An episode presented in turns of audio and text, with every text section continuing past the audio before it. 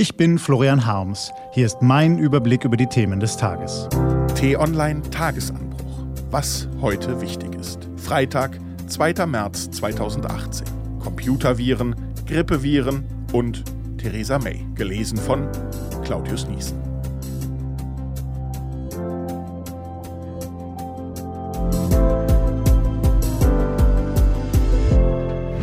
Was war? Eiszeit. Der gestrige Tag war gemacht, um einem politischen Beobachter das Blut in den Adern gefrieren zu lassen. Die zentralen Kommunikationsnetze der Bundesregierung und ihrer Behörden offenkundig von russischen Hackern infiltriert. Russlands starker Mann Putin stellt neue Waffensysteme vor, darunter Atomraketen, die sich auch gegen die NATO richten. Amerikas halbstarker Mann Trump kündigt Strafzölle auf Stahl und Aluminium an, die auch europäische Firmen treffen. Die EU reagiert sofort und droht mit Gegenzöllen. Die Folge könnte ein jahrelanger Handelskrieg sein, der vor allem einen Staat trifft, dessen Wohlstand so stark wie der kaum eines anderen Landes auf dem Warenexport basiert. Deutschland.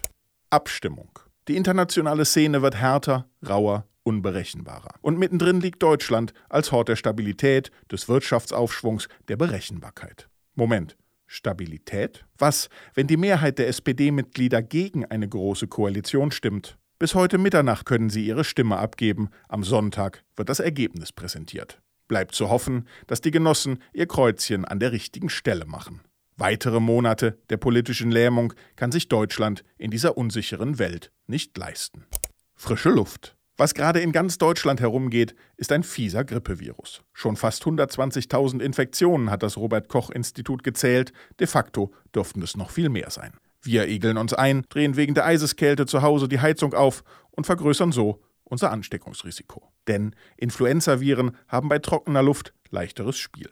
Sie können die Schleimhäute in Mund, Rachenraum und Nase schneller angreifen. Machen Sie am besten mal einen langen Spaziergang an der frischen Luft, das stärkt Ihr Immunsystem. Was steht an? Die T-Online-Redaktion blickt für Sie heute unter anderem auf diese Themen. Eine der besten Syrien-Kennerinnen hat in einem langen Interview die Hintergründe dieses grausamen Konfliktes erklärt. Wenn Sie heute oder am Wochenende auch nur einen einzigen Artikel lesen, es sollte dieser sein. Schweizer stimmen bekanntlich gerne ab und am Sonntag entscheiden sie über eine besonders wichtige Frage. Sollen der öffentlich-rechtliche Rundfunk und seine Fernsehsender abgeschafft werden?